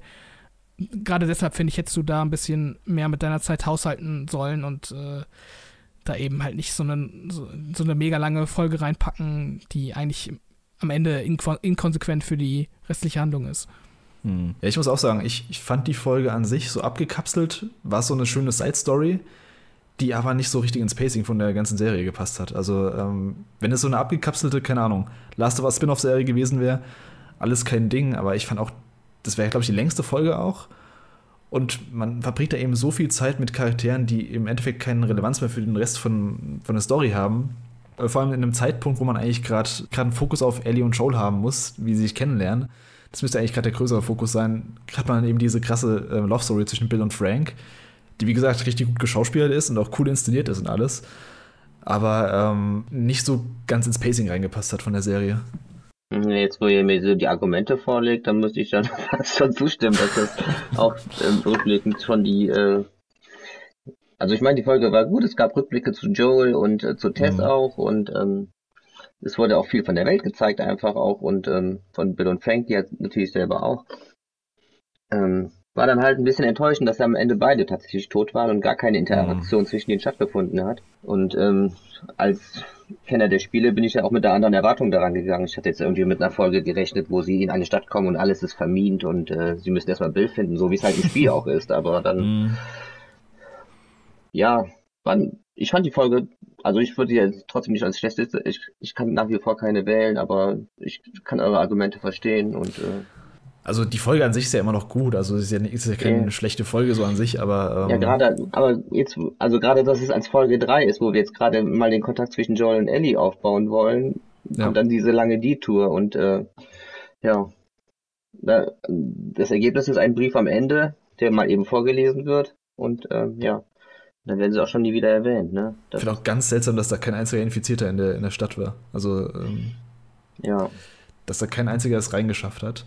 Ich, ich finde auch schon, also klar, sie haben Bill als Charakter geändert. Er hat jetzt ja sozusagen ein Happy End in seiner Story gefunden, die er im Spiel nicht hatte. Aber ich fand den Bill im Spiel halt echt einen coolen Charakter. So als diesen verbitterten alten, ja, der, der eben seine, seine große Liebe verloren hat. Fand ich echt cool. Ähm, hätte ihn echt gern mit Joel so in der Jetztzeit mit Ellie interagieren sehen. Aber naja, ist halt die Änderung, die sie gemacht haben. Ja. Ich, ich kann noch eine alternative, schlechtere Folge nehmen, äh, nennen. Und zwar wäre das so für mich tatsächlich auch die vierte gewesen. Also. Ach, das muss ich gerade so, mal schauen, was es war. Dieses Doppelpack von dritte und vierte Folge, das muss ich sagen, hat für mich so ein bisschen ähm, mm, ja, den Dampf ja. aus, aus der Serie rausgenommen. Also ich fand die ersten beiden Folgen relativ stark und dann die dritte und vierte dachte ich so, oh, äh, jetzt wird es langsam ein bisschen, bisschen äh, seltsam und das weicht mir irgendwie zu sehr vom, vom Spiel ab. Also diesen ganzen Sideplot da ähm, mit Kathleen und diesem komischen Beef, den die da in der Stadt hatten, das fand ich irgendwie alles mhm. halbgar und äh, irgendwie nicht nachvollziehbar. Hat mich auch irgendwie nicht interessiert und da wurde super, super viel Zeit drauf verwendet. Und ähm, ja, dann gab es da eben auch diesen, diesen ersten Konflikt oder diesen ersten Kampf, sag ich mal, zwischen Joel und, und diesen ähm, und diesen äh, Räubern oder, oder diesen Leuten da von Kathleen. Und ich, ich hatte ja eben, eben schon mal gesagt, dass ich finde, dass das nicht besonders gut inszeniert wurde, wie Joel da übermannt wird. Und ähm, ja, da, da, hatte ich dann so ein paar Probleme mit. Und ich wusste an dem Zeitpunkt nicht so richtig, wo die Serie hingeht. Ob das jetzt äh, hm. zu sehr vom Rest abweicht. Ja, das hätte ich auch noch angebracht. Also die, die ganze Plotline mit dieser, ähm, wie heißt sie nochmal, die von Melanie Linsky gespielt wird, die, der Charakter? Kathleen? Kathleen, genau. Die ganze Story um sie fand ich echt ziemlich unnötig. Also klar, sie wollten da irgendwie so einen Antagonisten noch einbringen, damit man so einen Bezugspunkt für, beziehungsweise so eine, so eine Storyline um Henry und Sam äh, spinnt, wo ich übrigens finde, also die hätten es auch, also die auch noch in eine zweite Folge packen können, Henry und Sam. Die eine Folge war echt fast ein bisschen wenig, finde ich. Und dass sie dann auf diese äh, Kathleen so viel Zeit verschwenden, fand ich auch nicht so geil. Also ich habe da jetzt echt nicht so einen Antagonist gebraucht, der da irgendwie seine eigene Vendetta fährt. Ähm, ja, ja, keine Ahnung. Also diese ganze Miliz da, die, die fand ich echt super seltsam. Ähm, auch am Ende, wie, wie sie dann, wie dann in der Folge, die ich eigentlich mit die beste fand, wo dann dieses, dieser große ähm, Infizierten-Kampf kommt, was richtig cool inszeniert war, aber vorher eben diese Szene, wo sie dann versucht, sie hinzurichten, während irgendwie die ganzen Infizierten kommen. Also, äh, ja, also den Charakter fand ich generell halt ein bisschen uninteressant. Ja, da muss ich auch zustimmen. Ich fand ja diese, diesen Abteil in Pittsburgh so geil, weil man ja einfach nur äh, Anarchie beziehungsweise Räuberbanden da gesehen hat, die da mhm. durch die Straßen patrouillieren. Das waren unbekannte, unbekannte Gegner einfach, ne? Also klar, die hatten auch eine Organisation wahrscheinlich am Laufen, aber äh, es hat keinen Oberboss gebraucht. Es waren einfach nur Leute, die dann äh, da randaliert haben quasi. Und äh, das war als Bedrohung meiner Meinung nach viel stärker als äh, diese ja fast schon verwei also merkwürdig merkwürdige Kathleen auch. Die war ja mm. irgendwie so widersprüchlich fand ich dann zwischendurch. Also ja, das war ein ganz komischer Charakter. Ich, ich fand sie auch schlecht gespielt muss ich sagen oder schlecht gecastet eins von beidem. Also ich fand die zu keinem Zeitpunkt irgendwie glaubwürdig als so eine Anführerin von, von dieser Truppe. Ich ja, glaub, genau, das ist das Problem. Der, das Problem ist, dass ich die Schauspielerin immer als Rose von Two and a Half Men sehe. Also, ich kriege die da nicht mehr raus und äh, Sie haben das ja im Deutschen auch die gleiche Synchronsprecherin gehabt. Das auch noch. Ich dachte oh, okay, jetzt, äh, jetzt kommt gleich Charlie Harper um die Ecke und äh, jetzt geht's ab. Ich glaube, sie haben das ja in der Serie irgendwie erklärt damit, dass sie diese Anführerschaft geerbt hat von ihrem Bruder, der irgendwie gestorben mhm. ist oder so oder wegen wegen ja, den so hat ja den hat ja äh, Henry anscheinend irgendwie zum Tode ähm, gebracht. Deswegen war sie hat sie ja so einen Hass auf ihn äh, gehabt. Ja genau. Aber irgendwie also ich fand das war irgendwie alles ein bisschen also schwammig. Also dass die dann da jetzt also die hatte halt diesen krassen äh, Military Dude bei sich mit dem mit dem krassen Bart. Das ist ja der Synchronsprecher von Tommy im Spiel glaube ich. Ja äh, genau das ist Tommy. genau der war einfach so optisch so viel mehr das verkörpert dass er halt da irgendwie so eine so eine, so eine aufständische Rebellengruppe, die da Fedra gestürzt hat. Äh, mhm. ähm, ich habe auch tatsächlich erwartet, dass sie den, dass sie, äh, dass der sie irgendwann einfach äh, übermannt quasi und dann die Herrschaft übernimmt. Aber ist leider nicht, ist leider nicht eingetreten. Ja, also das war, äh, das war so ein bisschen, naja, alles. Ich muss mal hervorheben, wie ich fand das, das Casting von ähm, Sam und Henry ziemlich gut, was da in der Folge nachkam das habe ich auch in dem Podcast, in dem Last of Us Podcast, im offiziellen, gehört, dass sie, sie haben ja extra einen taubstummen Kinddarsteller gesucht und sie haben keinen gefunden die ganze Zeit. Irgendwann haben sie auf Twitter so, eine, so einen Aufruf gemacht und da haben sich, glaube ich, haben sie gemeint, drei oder vier Stück gemeldet. Wovon dann der Junge halt richtiger glücksvoll war, dass er, also er war kein Schauspieler davor und der hat es echt ziemlich gut gemacht, finde ich, ähm, dafür, dass er keine Erfahrung hatte. Aber was war, was war der Sinn davon, den taubstumm zu machen? Das habe ich mich die ganze Zeit gefragt. Naja, es macht ihn ein bisschen verlässlicher noch ähm, in der Hinsicht. Also sie haben es ja durch halt so ein bisschen einfacher gemacht, dass man ein bisschen mehr Mitleid mit dem mit den beiden hat, dass vielleicht noch ein bisschen schwerer ist, beziehungsweise nicht schwerer, dass, dass er vielleicht so ein bisschen krasser noch die Verbindung zwischen den beiden sieht, weil ich glaube Henry, nee, Henry ist der kleine Junge, gell? dass nur Sam zum Beispiel Henry verstehen kann, weil er eben die, die, die Hauptstummensprache versteht und kann man so ein bisschen die, die Connection zwischen den beiden noch ein bisschen krasser darstellen. Das war so mein Gedanke. Also. Äh, ich glaube, Henry ist der Alte, ich habe gerade nochmal nachgelesen. Ah, okay, dann habe ich die ganze Zeit falsch gesagt. Dann ist Sam der kleine Junge, aber ja, der Punkt ist gerade trotzdem gleich, glaube ich. Also, ja. ich glaube, das ist halt einfach nur so, um es ein bisschen emotionaler zu machen. Und ähm, ich finde auch, das hat der, der Szene am Ende dann geholfen mit Ellie, sonst wäre die wahrscheinlich nicht so, nicht so cool gewesen, finde ich, wenn, wenn es jetzt ein normales Gespräch mit einem kleinen Kind gewesen wäre. Mhm. Sondern dass sie dann eben die, die Wörter auf dieses Clipboard schreibt und so kommuniziert mit ihm. Aber ja. ähm, das Sam Ellie sagt, dass er gebissen wurde, das ist doch auch eine Veränderung zum Spiel, oder? Genau, das ist eine Änderung, ja. Das, das, ja. Also, das, das, hat mir auch nicht so gefallen, muss ich sagen. Also, ich, ich fand das irgendwie ein bisschen unglaubwürdig mit dieser ganzen Aktion, dass Ellie dann so ihr Blut äh, da drauf träufelt und dann denkt, sie ist dadurch geheilt und so. Das fand ich, das, also, dafür ist die doch zu, also ich meine, die ist ja in dieser Welt aufgewachsen, wo sie halt genau weiß, wie sich dieser Virus äh, verbreitet und was die Konsequenz daraus ist, äh, wenn jemand gebissen wird. Ich meine, das hat sie ja quasi mit Riley äh, selber erlebt, so, mhm. so, gesehen. Und dass sie dann da so komplett äh, ahnungslos quasi neben dem noch, noch schläft, das fand ich irgendwie ein bisschen. Ich habe das halt so verstanden, dass sie mit Sam zum ersten Mal jetzt jemanden hat, der quasi sie als Bezugsperson hat. Oder quasi ihr vertraut, ihr anvertraut. Und dann war es eben so ihr Moment, um zu zeigen, dass sie auch was kann. Sie ist immun dagegen und sie will eben jetzt zeigen, hey, vielleicht funktioniert es ja, vielleicht, vielleicht kriegt es hin. Und ja, im Endeffekt hat es dann nicht funktioniert und das hat sie auch richtig krass, äh, krass runtergebracht dann wieder, als, als sie gemerkt hat, dass es alles nichts gebracht hat. Ich fand die Szene schon ganz cool. Im ersten Moment habe ich auch gedacht, wie du, dass, wie, wieso sagt die es jetzt nicht Joel und ähm, Henry, dass das Sam gebissen wurde? Das wäre auch die logische Variante. Aber ähm, ich habe es halt dann so verstanden, dass dass sie eben auch mal zeigen wollte, dass sie Verantwortung übernehmen kann und dass auch sie was ausrichten kann, was dann im Endeffekt aber nichts gebracht hat. ja. ja.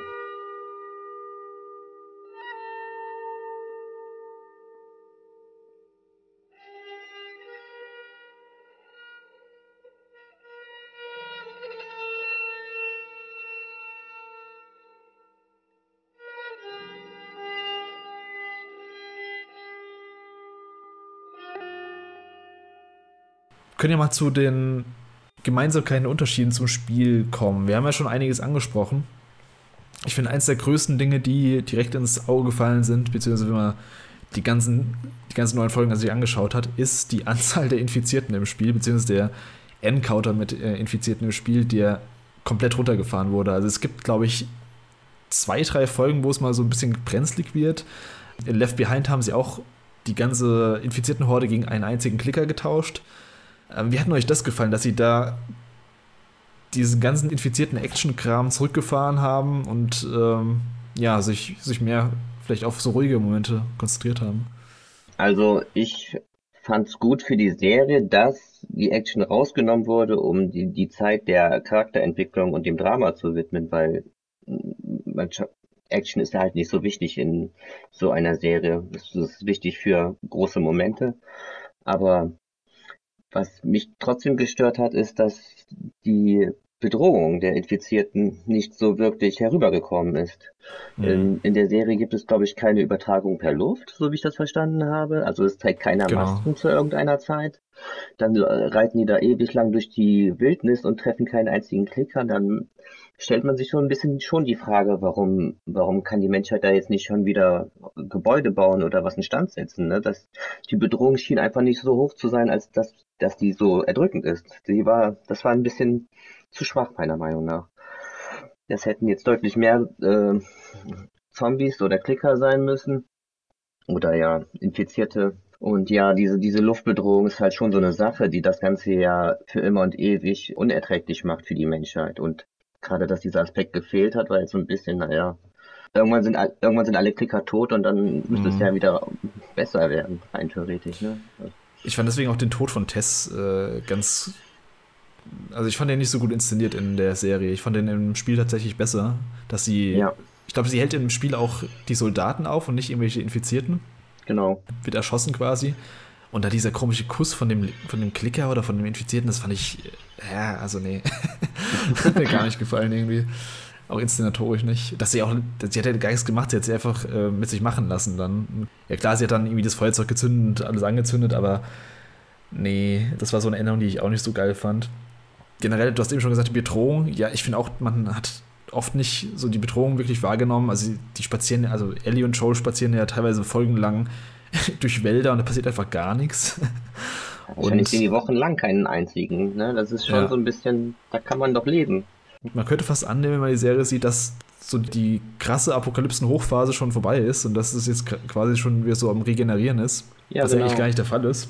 Obwohl sie eigentlich sogar, ich glaube in Folge 2 das so angedeutet haben mit diesem infizierten Netzwerk, dass die sich irgendwie so äh, untereinander kommunizieren können, wenn man irgendwie, ich habe es nicht ganz verstanden, wie es wie funktioniert, wenn man einen, was war denn das, so, so, eine Linie tritt, dass dann alle Infizierten wie in so einem, also wenn ihr Attack on Titan gesehen habt, dass quasi alle, alle Infizierten ja eine Mitteilung erhalten, wenn jetzt irgendwie jemand in der Gegend ist. Also sie haben so ein bisschen anders erklärt das Ganze in der Serie dass es da so ein krasses Netzwerk gibt an äh, Infizierten, die sich untereinander verständigen können. Ja, also was dann irgendwie gar, was dann, wie gesagt, einmal zur Sprache kommt in Folge 5, als dann dieser große Ausbruch kommt, aber danach halt nie wieder und davor halt auch nicht mehr. Ja, ja, das ist ja, also ist ja bei Pilzen so tatsächlich, dass die quasi unterirdisch äh, kilometerweit äh, sich erstrecken in so einem, in so einem Geflecht. Also, mhm. und ja, also ich sehe das genauso wie ihr. Ähm, ich kann schon verstehen, dass sie generell nicht so viel Action drin haben wie im Videospiel und auch so die Anzahl der Infizierten einfach aus logistischen Gründen wahrscheinlich äh, reduzieren mussten. Aber ähm, ich würde sagen, sie haben es übertrieben. Also mir hat tatsächlich die Action gefehlt an manchen Stellen. Ich, ich finde, äh, du, du musst ja nicht Action um der Action willen machen, aber ähm, die Action-Szenen oder die, die, die Konfrontation mit den Infizierten in den Spielen, das ist also das erzeugt ja auch ein Gefühl von der Welt. Du bekommst einfach ähm, ein besseres Gefühl davon, warum die Leute sich da quasi in so in so Städten wie Jackson verbunkert haben und warum das notwendig mhm. ist. Und äh, wenn das halt fehlt, wenn du halt folgenlang wirklich keinen einzigen Infizierten siehst, dann, ja, dann, dann nimmt das auch der Welt irgendwie so ein bisschen die Identität. Also, ob das jetzt eine The Last of Us-Serie ist oder irgendein fiktives äh, anderes Universum, das spielt dann auch irgendwo keine Rolle mehr, finde ich. Also du musst da schon auch so ein bisschen so diese Eigenheiten zeigen. Und ja, gerade so, wenn die das am Anfang so aufbauen, von wegen, äh, man tritt dann im, auf einen so ein Pilzgeflecht und dann wachen zehn Kilometer weiter, wachen dann die äh, Zombies auf und äh, kommen zu dir so. Und dann, dann bringen sie das halt einfach die ganze Serie über nicht.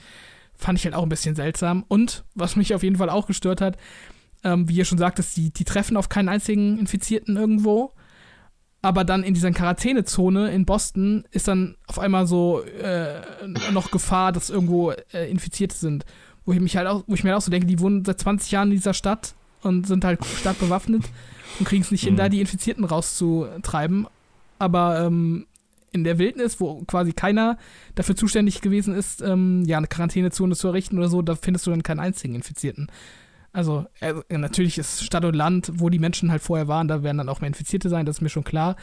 Aber mhm. ja, insgesamt war mir es auf jeden Fall zu wenig Action, ähm, zu wenig Infizierte und ich finde, da hätte man eine bessere Balance finden können. Ja, ich finde, es war einfach inszenatorisch ungünstig gelöst, dass sie eben so wenige gezeigt haben.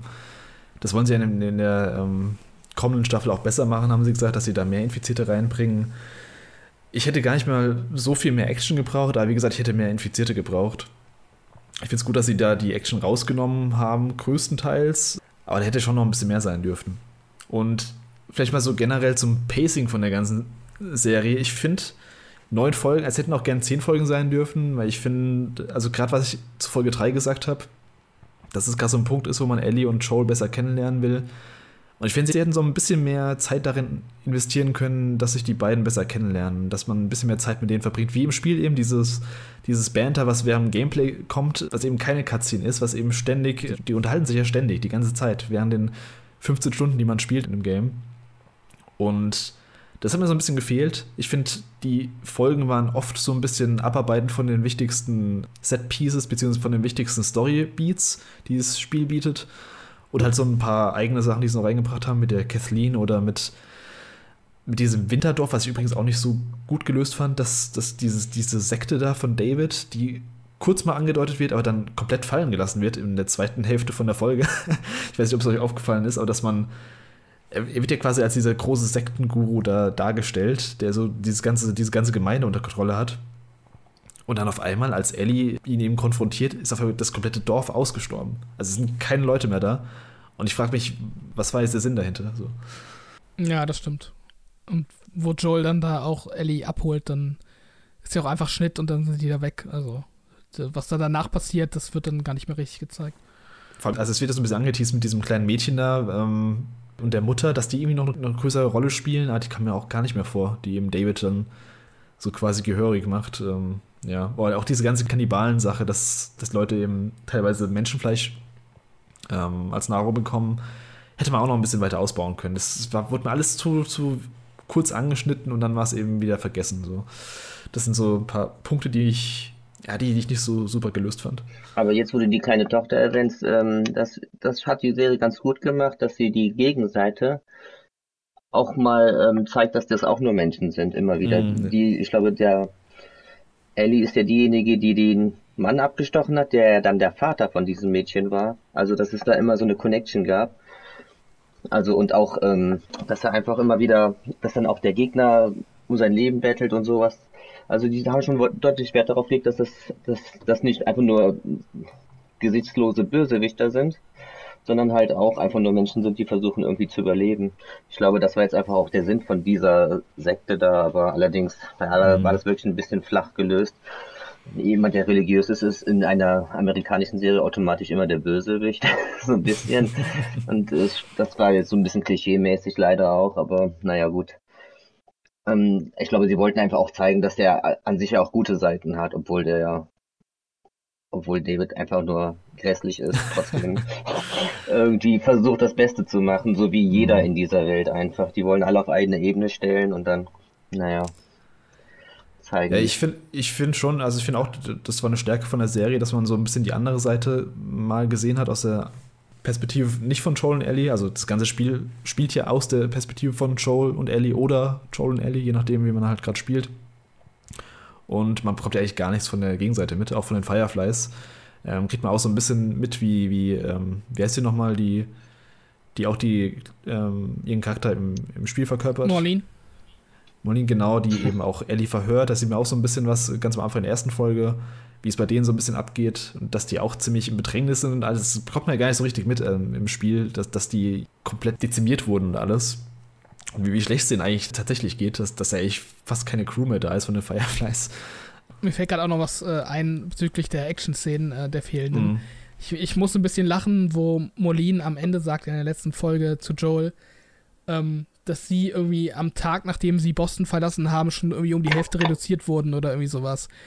Äh, also die, die Firefly-Gruppe, die dann äh, auch Richtung Salt Lake City gereist ist.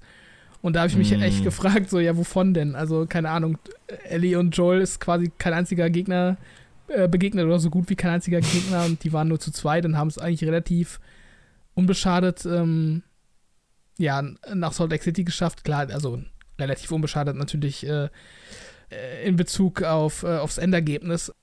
Aber äh, ja, die Firefly-Gruppe wurde dann dezimiert am ersten Tag. Und ich finde halt, da gab es eine richtige Diskrepanz zwischen dem, was mir, was mir das, die Serie sagen will, so wie gefährlich es da ist, und zu dem, was ich gesehen habe. Weil auch die, die Auslöser für die Verletzung von Joel beispielsweise, ähm, wie er dann diese Stichverletzung abbekommt, das ist ja eigentlich auch einfach Dummheit gewesen. Also Oh, das, das, das fand ich echt, das war eine der schlechtesten Szenen fand ich in der ganzen Serie. Also im Spiel ist er so, er wird von so, so Banditen aus so einem Hochhaus geschmissen, fliegt durchs Fenster und landet dann quasi, mit, er wird quasi von so einer Eisenstange durchbohrt. Und hier ist es so, er wird, wie war das, er wird irgendwie angestochen oder ich weiß schon gar nicht mehr. Ja, das war irgendwie ganz, die, die, die Szene war auch richtig komisch choreografiert. Das sah richtig amateurhaft aus. Ja, die laufen irgendwie auf so einem freien Feld, auf so einem Unicampus, glaube ich, lang. Und dann kommt so und äh, irgendwie, ich glaube wirklich auf so einer freien Fläche und dann ruft Ellie auf einmal, pass auf hinter dir. Und dann ist da irgendwie so ein Typ mm. mit so einem Basie, der, der dann irgendwie nach Joel schlägt. Dann zerbricht der Baseballschläger und der rammt irgendwie den Baseballschläger oder so. Oder ein Messer ja, in den Bauch, stimmt. ich weiß gar nicht mehr, irgendwie sowas. Irgend sowas. Ja, auf jeden Fall nicht gerade nicht glücklich gelöst. Es war auch so eine Szene, wo, also so ein Gebiet, wo ich mir gewünscht hätte, dass sie es mehr ausbauen. Und zwar eins meiner Lieblingsgebiete im, im Hauptspiel, dieses, dieses ganze Unigelände da, wo man dann durch die verschiedenen, also das ja, Uni mit Internat, glaube ich auch, wo man dann durch die verschiedenen Räume läuft und alles. Das fand ich richtig cool im Spiel und das wurde ja echt richtig schnell abgehandelt nur.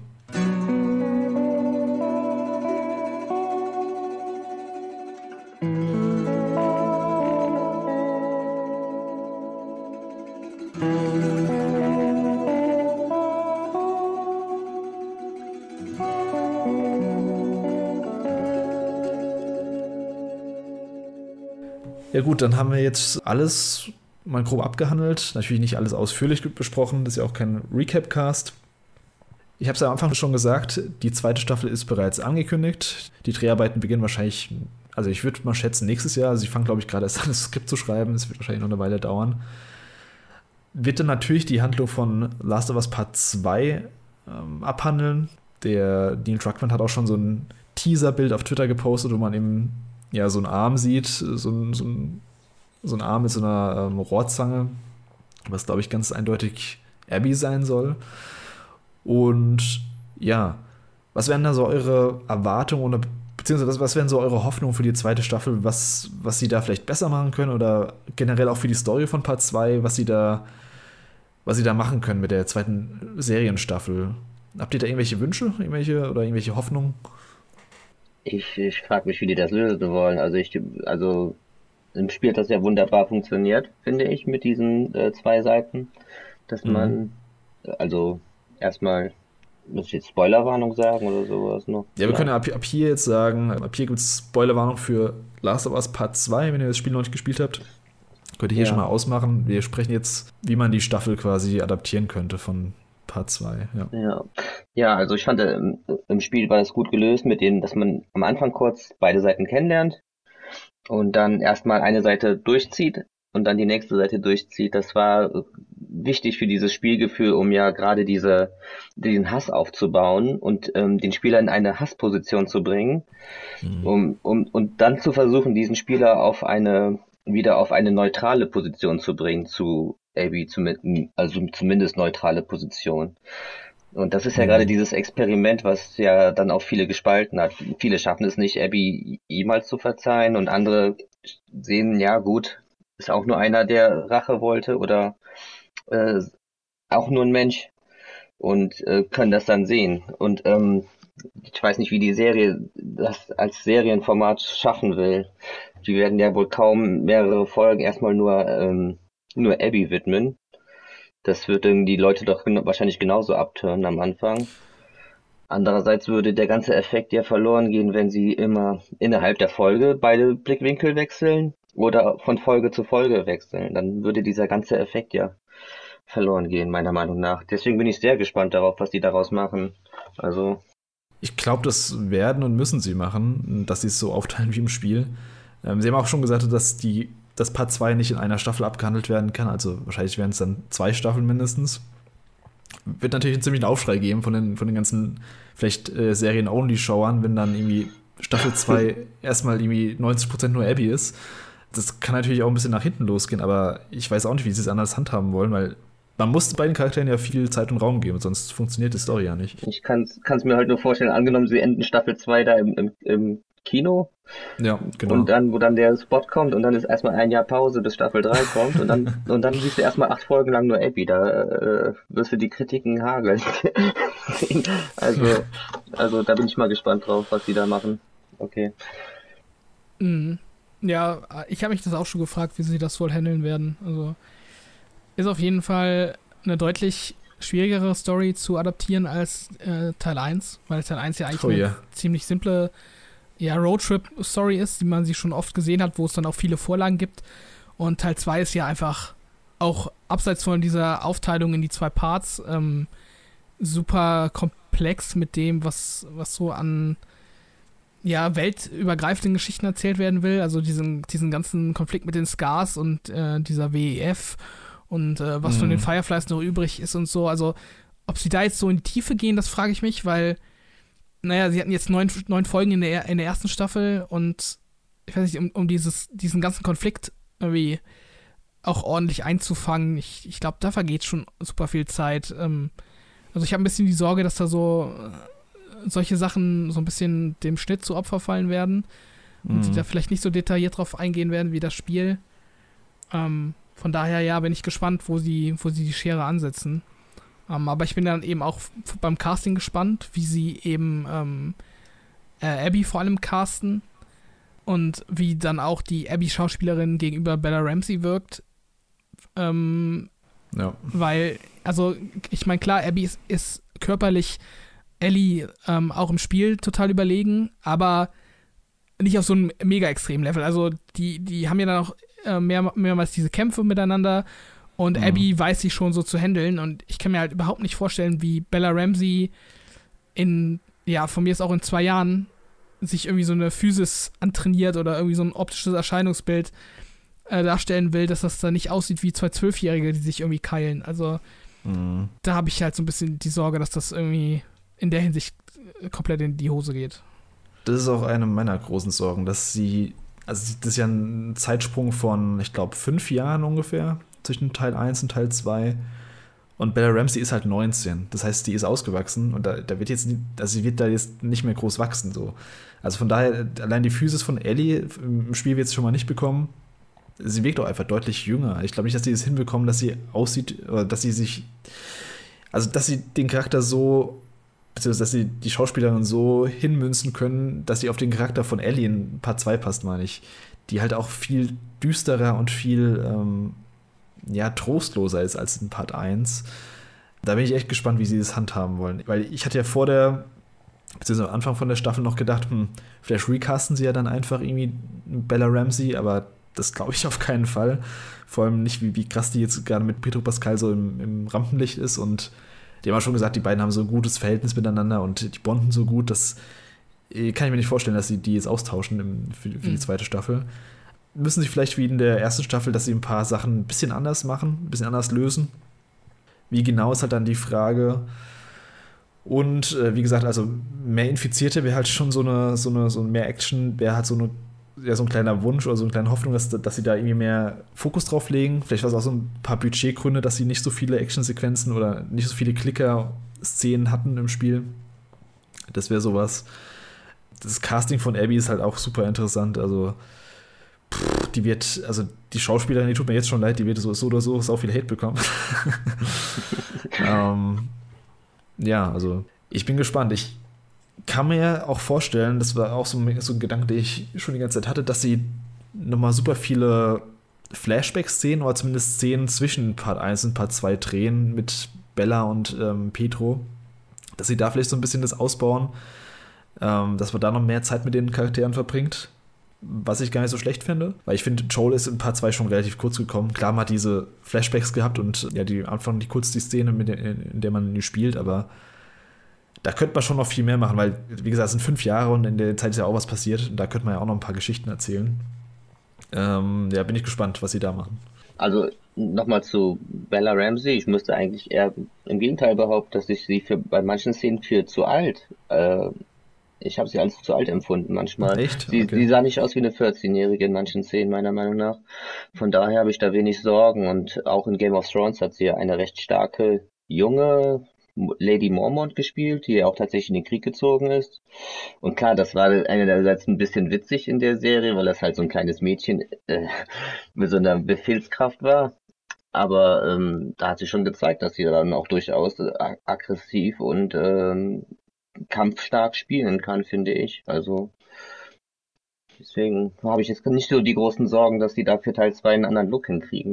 Make-up Make kann auch sehr viel machen da tatsächlich, finde ich.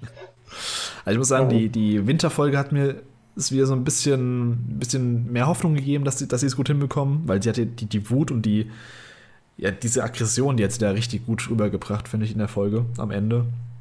Aber ich konnte mir davor, also ich kann mir momentan sie auch noch nicht so krass vorstellen, mit, keine Ahnung, so eine, so eine Bella Ramsey mit so einer Machete, die dann rumläuft und Hunde killt. Also ich weiß nicht. Hier liegt es nur an mir, aber ich, ich kann es mir momentan schwer vorstellen, aber ich, ich hoffe, die kriegen es hin. Also es ist ich stelle mir ja gerade vor, wie sie diese Kämpfe gegen diese. es gibt doch in, in Teil 2 im Spiel gibt es doch diese großen Gegner, die so Mini-Boss-mäßig sind, die dann immer so eine fette Riesenaxt schwingen und so gefühlt ja. so 2,50 Meter groß sind. Ich stelle mir gerade vor, wie die äh, gefühlt 1,40 große Bella Ramsey gegen so einen 2,50 Meter Typen im äh, Vorschlaghammer fightet. Also, ja, also ich will es auch noch nicht komplett abschreiben. Ähm, vielleicht kriegt sie es hin. Ich fand sie jetzt auch nicht äh, komplett katastrophal oder so in, in der ersten Staffel, aber ja, äh, ich glaube, es wird schwierig, mich davon zu überzeugen, dass sie da Ellie auch nochmal auf eine andere Art und Weise spielen kann. Aber ich, mhm. ich habe jetzt auch gelesen die Tage, ich glaube, das war eine Aussage von Neil Druckmann, ähm, der meinte, sie wird nur recastet, wenn sie selber nicht mehr mitspielen will. Also sie ist auf jeden Fall gesetzt ja. für, für Staffel 2. Dachte ich mir auch, ja. Ja, gut, dann ähm, habt ihr noch irgendwelche Gedanken zu Part 2? Nope. Ist noch lange hin. ja, es wird auf jeden Fall noch eine Weile da. Ich denke 2025 frühestens. Wird auch ziemlich ambitioniert, glaube ich, wenn man mal an so Szenen denkt wie das brennende Dorf zum Beispiel. Also das ist ja eine richtig krasse Plansequenz wahrscheinlich dann, die sie, die sie umsetzen müssen. Aber ich glaube auch, die werden versuchen, das Franchise so gut es geht zu melken, in Anführungszeichen, auch wenn es immer so bös klingt. Weil das war ja schon eine der erfolgreichsten HBO-Serien, der, ähm, ja, generell, äh, was ich schon krass fand. Also knapp hinter House of the Dragon war das, von den Einschaltquoten her. Und ich glaube, hinter Game of Thrones dann auch mit die erfolgreichste HBO-Serie überhaupt. Was schon heftig ist. Also, das hätte ich, hätte ich Vorfeld nicht gedacht. Ich dachte, ja, es wird, es werden Millionen schon einschalten, aber dass es dann so einen krassen Hype gibt, hätte ich, hätte ich echt nicht gedacht. Aber äh, freut mich, dass, dass es so gut geklappt hat und vielleicht ist es ja auch ein gutes Zeichen für weitere Spielverfilmungen, die dann mal ein bisschen mehr Budget bekommen und ein bisschen mehr, bisschen mehr. Ja, man hat es ja gesehen jetzt. Also Neil Druckmann war ja selbst beteiligt an der ganzen Serie und ich glaube, das, das ganze Ding wäre nicht so gut gewesen, wenn er nicht selbst beteiligt gewesen wäre. Wir hatten die Musik von dem ähm, Gustavo Santor Nana, heißt er, glaube ich, der, der Komponist und äh, Musiker von Last of Us. Das war auch komplett der Soundtrack vom Spiel quasi. Ähm, hat auch einiges dazu beigetragen, dass die Serie so, so gute Vibes versprüht hat. Habt ihr noch irgendwelche abschließenden Worte zur Serie, so für den Schluss vom Podcast? Ich würde noch kurz anbringen, ich, ich habe gerade parallel mal auf Wikipedia gescrollt und äh, sehe da gerade eine Grafik mit den ähm, von Rotten Tomatoes aggregierten Durchschnittswertungen für die einzelnen Episoden. Und ich, ich, ich finde es gerade witzig, dass die neunte Folge die am schlechtesten bewertete ist von Kritikern und die zweitschlechteste ist die fünfte. Also wir, haben, okay. ja, wir, wir, gehen da komplett konträr zu den äh, Kritikern, aber. Interessant, ja. interessant. Also hätte ich, hätte ich nicht gedacht, ne. Also bei der letzten hätte ich es mir vielleicht noch denken können, weil die eben storytechnisch halt immer ein bisschen kontrovers, es war ja schon beim Spiel selbst so, dass das Ende relativ kontrovers war am Ende. Aber ähm, die fünfte Episode, also die fünfte Episode war doch geil. ich glaube, das ist auch einfach der andere Blickwinkel, wenn man das Spiel gar nicht kennt. Also das hätte mich auch mal interessiert, wie das äh, bei jem, so, so jemanden an, ankommt. Mhm. Ja, beziehungsweise meine Frau kannte das Spiel jetzt auch nicht, aber sie hat schon bei mir zugesehen und sie kannte auch die Plotpoints schon. Von daher äh, ist das jetzt nicht so die richtige Erfahrung. Von daher frage ich mich auch tatsächlich ja, äh, wie das wäre, wenn man die, die Vorlage gar nicht kennt, ob man dann, ähm, ja, dann kommt wahrscheinlich sowas bei raus, ne? Dann hat man eine ganz andere Präferenz vielleicht. Vor allem, wenn man, das Game vorher nicht kannte und jetzt die Serie gut fand, dann da wird man doch jetzt auf jeden Fall ein paar zwei spielen in der Zeit bis zur zweiten Staffel, oder? Also ich könnte da nicht, also ich könnte da nicht warten als Serienschauer, dann irgendwie zwei, drei Jahre warten, damit es weitergeht. Vor allem, wenn ich weiß, dass die Story eh schon weitergeht, ähm, dass sie schon draußen ist. Ja. Ja. Ich bin, es kann aber auch ganz gut sein, dass die, die, die, zweite Staffel tatsächlich sehr stark abändern, dass vielleicht nur die Essenz von einer Rache übrig bleibt und dann das wäre vielleicht auch eine Möglichkeit, die ich mir, also ich wäre nicht, also ich bin darauf gefasst, dass das passieren könnte, sage ich mal so. Aber auch wenn ich es schade finden würde. Mhm. Ist halt auch die Frage, also es steht ja auch immer so ein Last of Us 3 steht ja auch im Raum, ob das Neil Druckmann da so ein bisschen vielleicht irgendwas plant. Äh, vielleicht schreibt er auch schon an Part 3 dann als Game, dass es irgendwie parallel veröffentlicht wird. Oder der Multiplayer kommt ja auch noch raus, wo ja auch ganz viel Geschichten erzählt werden sollen, angeblich dass das noch irgendwie verwurstet wird mit der Serie. Ich glaube, die haben auf jeden Fall einen ziemlich krassen Plan jetzt für Last of Us als Reihe noch für die nächsten paar Jahre. Und da werden sie wahrscheinlich schön weiterreiten. Ja. Gut. Bin ja. dabei. ja, ich auch. Also, solange die, die Qualität so gut bleibt wie bisher, dann, dann bin ich auch dabei noch. Solange es nicht ausartet wie bei, keine Ahnung, bei anderen Serien. Ähm, habt ihr noch irgendwelche abschließenden Worte nochmal zur Serie? zur Serie jetzt nicht, aber jetzt würde ich gerne mal wissen, welches Videospiel als nächstes äh, als Serie sehen wollen würdet. ja, gut. Also, ich, also ich, ich ja, mach du zuerst, Ich, ich wollte nur sagen, ich bin froh, dass es auf jeden Fall viel besser geworden ist als die Halo-Serie. Ähm, von daher, also gemessen an dem, was ich von anderen äh, Videospieladaptionen äh, kenne, die mir auch wichtig sind, ähm, also gemessen daran ist die Serie wirklich sehr gut und ja, wer sie jetzt noch nicht gesehen hat und jetzt vielleicht neugierig geworden ist, ähm, kann man auf jeden Fall empfehlen. Hm.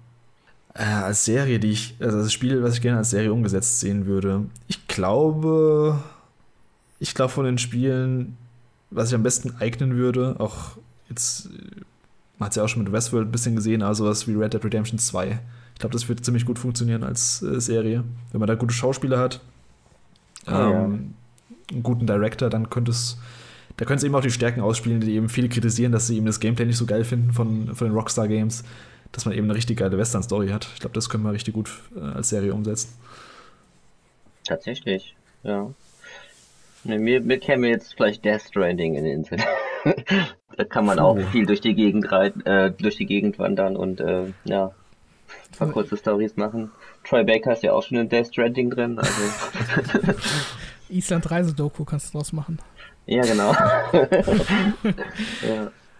Nee, keine Ahnung. Also neue Adaptionen weiß ich nicht. Ich weiß, dass äh, einige in Planung sind. Die Fallout TV-Serie kommt, glaube ich, nächstes Jahr auf Amazon Prime. Mhm. Krass.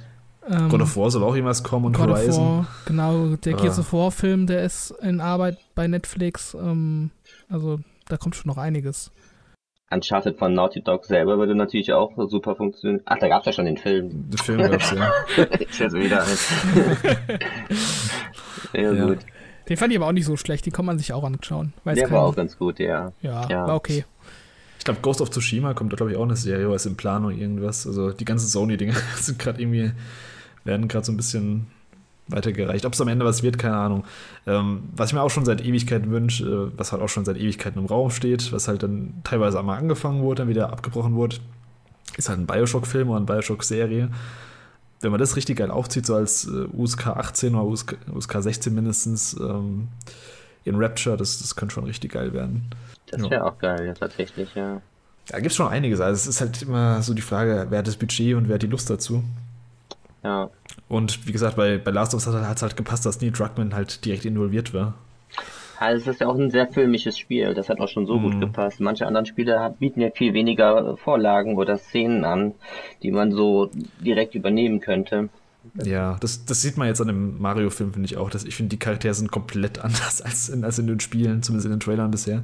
Also es sind halt einfach so typische, jetzt gar nicht böse gemeint, so klischeehafte Animationsfiguren, die man aber so in, in, in, in den Spielen nicht sieht. Also die fallen sich ja komplett anders. Allein Peach zum Beispiel, ja. Ja, das stimmt schon.